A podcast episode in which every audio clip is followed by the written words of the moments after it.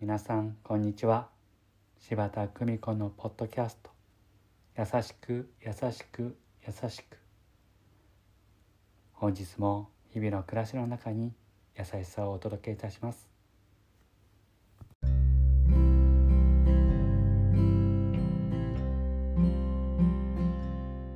見取り師。柴田久美子でございます。先日の講演会の会場である経営者の方が私にこう聞かれました。柴田さんは仕事のことで右に行こうか左に行こうか迷った時どう解決されるのですか？そう聞かれました。それは自分自身のことでもあります。私は問題が起きるとすぐに解決すること。時間をかけても良いこととまず分けます。そして時間をかけても良い問題はひとまず心の整理箱に片付けます。そして夜寝る前その箱から取り出し。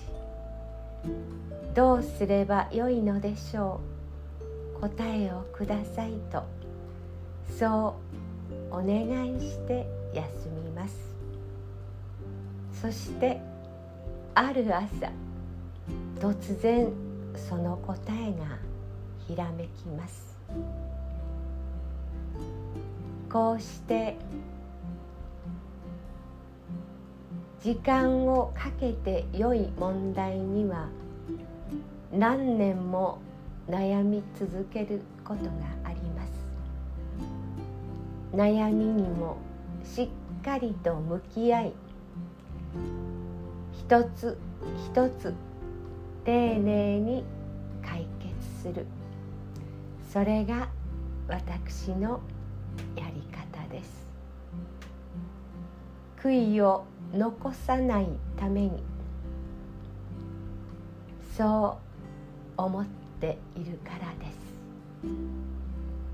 優しく優しく優しくありたいどうぞ皆様素敵な時間を積み重ねてくださいませ。